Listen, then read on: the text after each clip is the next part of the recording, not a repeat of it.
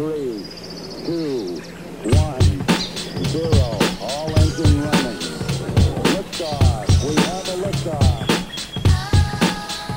新聞ポッドキャスト新聞記者ここだけの話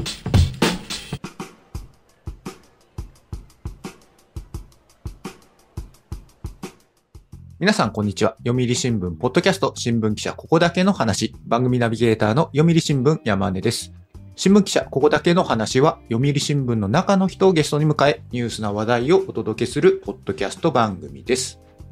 えー前回配信から、ウクライナでの現地取材から帰国した社会部の竹内俊平記者に話を聞いています。今回はそのインタビューの後編です。今回のそのウクライナの取材で、その一番何か印象に残ったような出来事であったり取材っていうのははい。どういったことがありましたか、うーん、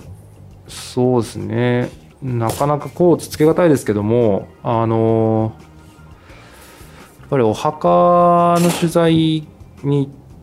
行くことが、あの、多くて、おあの墓はいあ。えっ、と、イルピンにですね、まあ、要は集団墓地、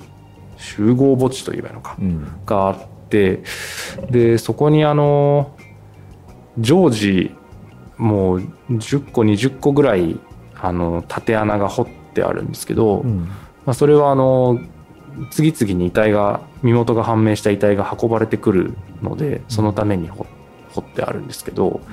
まあ本当数十分とかから1時間おきぐらいにあの棺に入った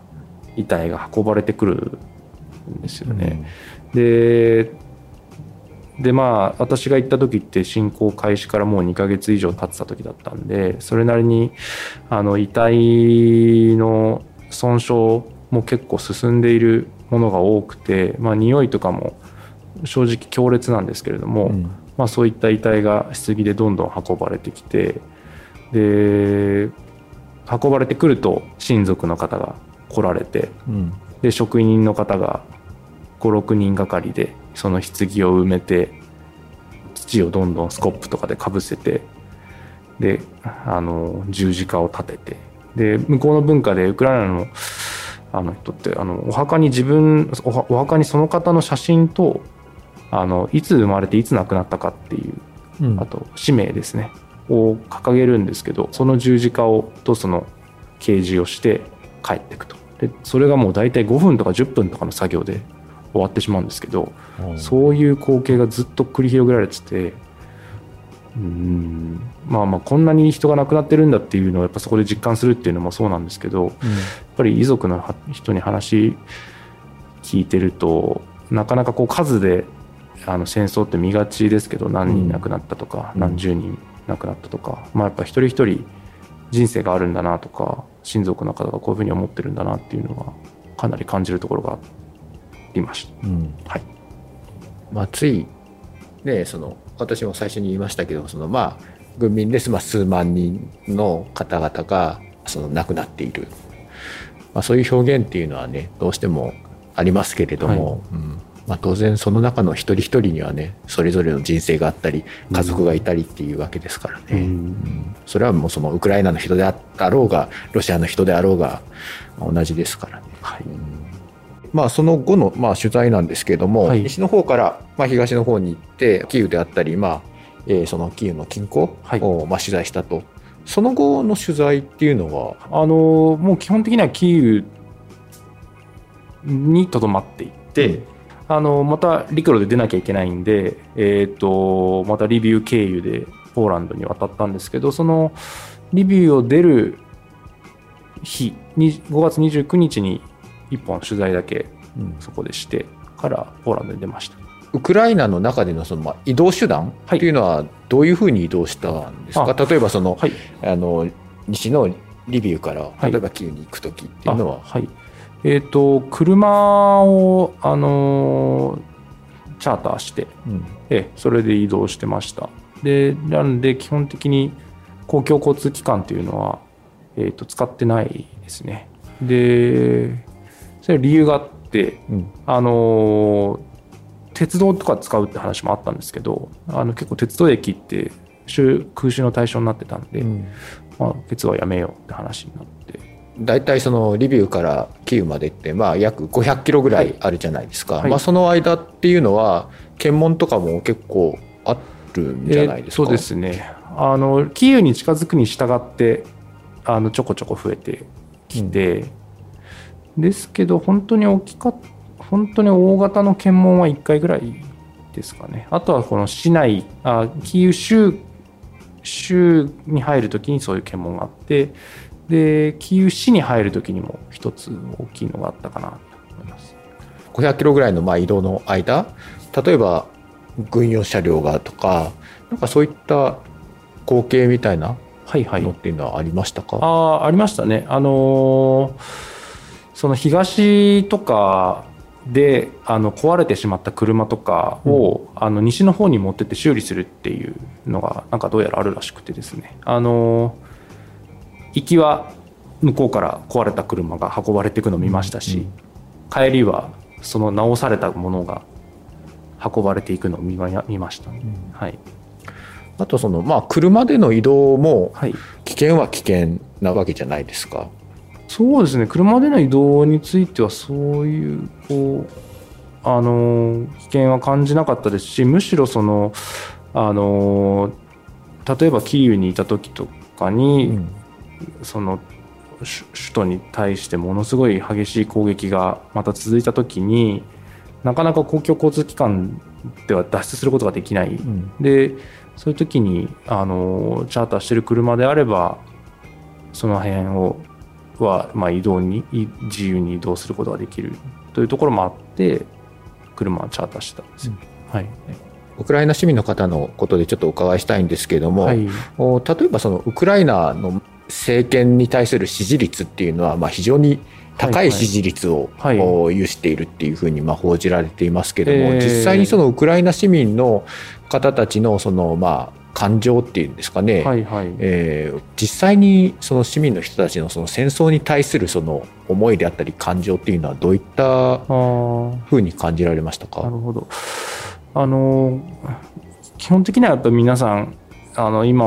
の状況が嫌だと思っているし、あの早く戦争終わってほしいと思っているのは確かですね。でその上で、えー、とじゃあどうしたいかどうするかみたいな点で言うとあの、まあ、男性はやっぱりあの国守りたいとか何かしたいってやっぱ考えてる人の方が圧倒的に多いなっていうふうに思いまして、まあ、例えば領土防衛隊に入りたいだとか、まあ、軍に入りたい何かしたいっていう人がやっぱり多いなっていうふうに思ってました。で、えっと、女性と子供はあの総動員令のなんていうんですか最初からあれでに逃げることができるんで国外に。男性は18から60の人は出れないので原則として、男性はその、はい。まあ、出国できないと、はい、そこに対して、まあ、批判的な声みたいなのっていうのは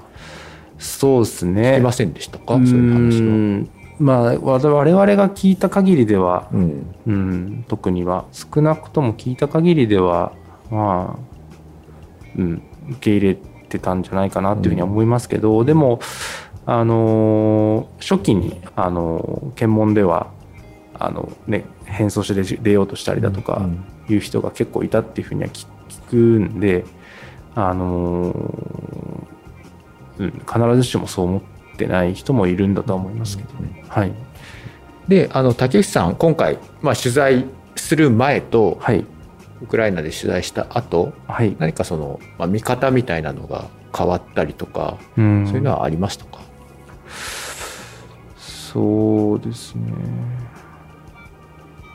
はい。うん、まあ、とにかく、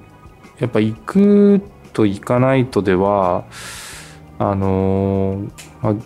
現地の地理とか、まあ、歴史とか含め、やっぱどうしても、あのこれまで以上にやっぱりそのニュースに対する感度みたいなのがやっぱり上がっうんってでそのたんびにこうなんていうんですかね。あのあの人は今どうしてるんだろうとかあの家族は再会できたのかなとか考えてしまう。というのはありますね。ただでもその戦争の見方そのものが変わったとかうんっていうのは別に特にはないです。はい。今回その取材したはい。方で、その後日改めて連絡を取ったりとか、そういった方っていうのはいらっしゃいましたか？えーっと、はい。いますね。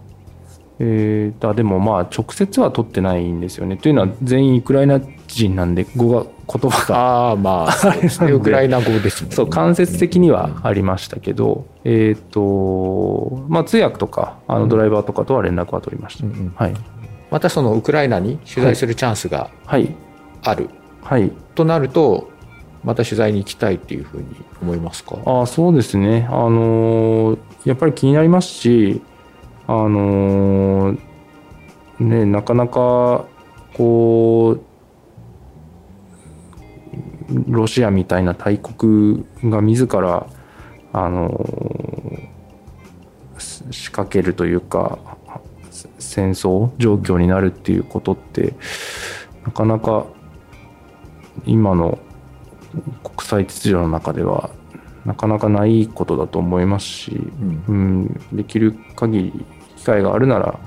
あの行ってあの現地で取材したいなというふうには思います。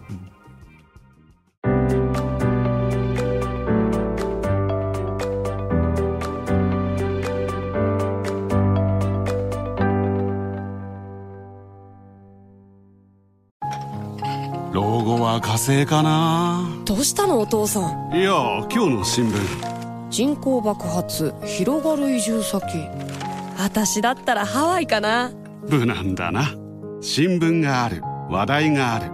お試し読売新聞。ネットで簡単。まずは無料で。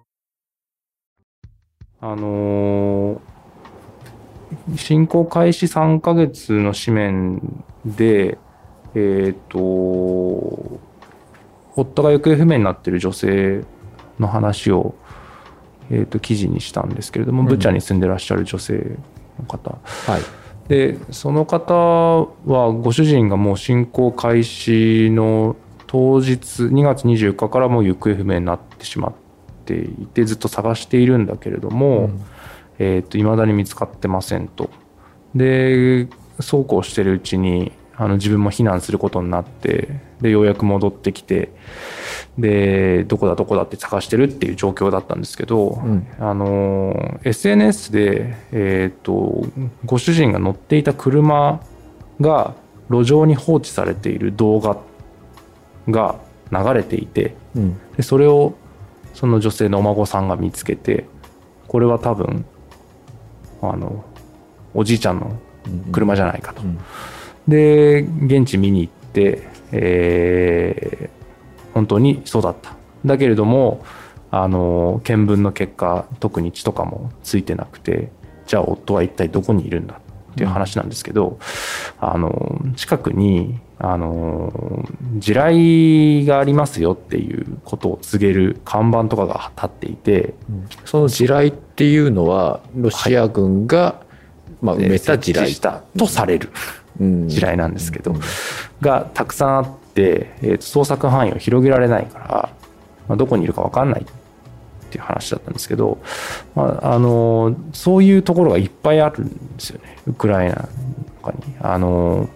地雷が埋,、ま、埋められてるせいで捜索できなくてまだ見つかってない人、まあ、それはロシア兵の遺体も含めてそうなんだと思うんですけどそういう人がたくさんあるしそういうエリアがまだたくさんある。多分それが多分これから地雷の除去とともに進んでいくと思うんですけど、まあ、そういう状況があるっていうのは、まあ、結構印象に残ったことの一つでした。はい、あの障害者の避難の記事を書かれてますよね。障害者の人たちの避難っていうことも取材されてますけども、でおこれはどういったあの取材だったんですか？あはい。えっ、と最初はあの全く別の取材をしていたんですけれどそれはあの、リビウの町であのボランティアの人たちがあのいろいろと物資を作ってその戦地に送ってるっていう。でそこはあの避難民の方もボランティアに参加してますっていう話だったんででその取材で行ったんですけどあそそれ自体は別にそれで記事になったんですけど、うんその場所にいらっしゃった方が、あのチェルニヒウっていうキーウの少し北のあの都市から逃げてきた方で、えー多発性硬化症を患っていて要はあの歩行器がないと歩けないみたいな感じだったんですよね。でどうやって避難してきたんですかって話を聞いたらまあいろいろとボランティアの人たちがあの手伝ってくれてで私今度あの治療のためにローマに行くことになってそれも全部ボランティアの人が手配してくれたんですっていう話で、すごいネットワークだなって正直思ったんですよね。で戻るタイミングであの別にですねあの障害者の方を受け入れ受け入れているあのシェルターがあのリビウの州内にあるっていうことが分かったんで、えー、とそこに行って、えー、とその方避難してる家族たちを取材してでそのチェルニヒウの方、あの多発性硬化症を患っている方にもまた連絡を取ってローマに無事着いたっていう話を聞いてうん。でそれで記事にしたっていうあ形です。はい、実際にそういったあの障害のある方で、まあ、避難されている方って、まあ、当然たくさんいると思うんですけども、えおまあ、どういったことで困ってるみたいな話ってありましたか？うーん。あのでそもそも、まあ、逃げられるのかっていうねそもそもですよね。あのーそれこそ、あのーいわゆるこの心身身体障害うん。ではその四肢の障害で歩けないとか、まあ、人の手を借りないと移動ができないっていう人にとってはやっぱ空襲から逃げるとか避難とかって大変うん。もちろんあのでですよね。で、まあ、そういうのボランティアがあるんですけどそれとは別に例えば目が見えないだとか耳が聞こえないだとか、まあ、あと私の記事の冒頭に出てきますけどその知的障害の方。一概にはなかなかそれぞれの人がどう困ってるかっていうのは、えーと言えないんですけどそれぞれのそのシェルターがやっぱ工夫してサポートしてるなっていう感じはやっぱりあって。で本当にボランティアグループがもう無数にあってそこがもう本当 SNS とかでもうしっかりつながってるんですよね。うんで今度いついつこの駅にこの人がこんな感じで行きますんでっていうともうその到着する駅にはそっちの団体がもう待ち構えてるみたいなそんな感じですごいこうニーズに合わせた動きをしてるなっていうふうな印象を受けた。今回ウクライナの中の映像っていうのが、SNS を通じはてい。かなり世界に発信されたっていう側面がありますけれども、はい。まあ、ウクライナの人たちも、まあ、SNS を使って、まあ、助け合いはい。のコミュニティを、ネットワークを構築しているはい、ということだったんでそうですすね、うん。はい。ウクライナってどういう SNS 使ってるテレグラム、うんツアップ、うん、あとあのバイバーっていう、バイバはい、それがそのウクライナ人同士では一番使うみたいなことをみんな言ってましたかね、うん。はい、その3つが多かったと思います、ー、まあ、今回その、まあ、記事の中で、まあ、非常に僕の印象に残ったのがその写真の特集の紙面だったんですけどもあ、あはい。はいの幼い2人のはい。男の子ですよね、はい。うん、がそのお写ってる写真なんですけども、あの YOL のそのデジタルストーリーでもお見ることがまだできますけどもこの「幼い心侵略の影」っていうこの写真特集ですけどもこれがなんかすごく僕の中ではなんかこう見ていて、なんかこう切ないというか、なんか胸を締め付けられるう写真でしたよね。やっぱこの子供たちにこのまあ戦争っていうのがどういうふうにまあ今後まあ刻まれていうんくのかなっていうふうに思うと、うん。うん。これはどういった少年たちなんですか？あのーまあ彼らはえっ、とまず兄弟ではないんですよね、うん。で近くで遊んでいるなんとなんか遊び仲間っていうとちょっと年が離れてるかなと思うかもしれないですけど、うん。まあ本当に地域の子供たち。うん。であのたまたまウクライナ軍から、えっと、本物のヘルメットをもらったんですよ2人とも。で1人はあのホルスターですね。拳銃を入れるホルスターもあー拳銃をこうなんか入れる袋みたいなやつですよね。そうですあれをもうもらって。でまああの腰には腰に巻くものなんで大人の大きくてこう体にかけてるんですけど、うん。あのもうもらって。でまああのーやっぱ嬉しくてうん。肌身離さず持ってると。でそれ以来やっぱりその2人はこうよりやっぱり一緒によく遊ぶようになって、であのも模造おおもちゃのねうん。拳銃をなんかプレゼントしてもらったらしくて、でそのおもちゃの拳銃を持って訓練ごっこをしたり自分たちでなんか塹壕を掘ってうん。その中で隠れる訓練してみたり。でまあ極めつけはあの家の前に道路が走ってるんですけどうん。その道路のところには脇にあの検問所を自分たちで作って、うん。そこであの道行く車を止めてあなたたちは今からどこに行くんですかとか、うん。パスポートを見せてくださいみたいなことをやってるまあ大人たちの真似をしてるわけですよね。はい。やっていました。うん。うんでまあ彼らの言葉の中にお僕たちも何かの役に立ちたいんだっていうこの一言、うんまあ、12歳の子もそうですけど5歳の子も自分でえっ、と YouTube とか、まあ、あと SNS とかの動画を見たりしていて、で自分なりにやっぱりその戦争を解釈している。でやはり自分たちの国は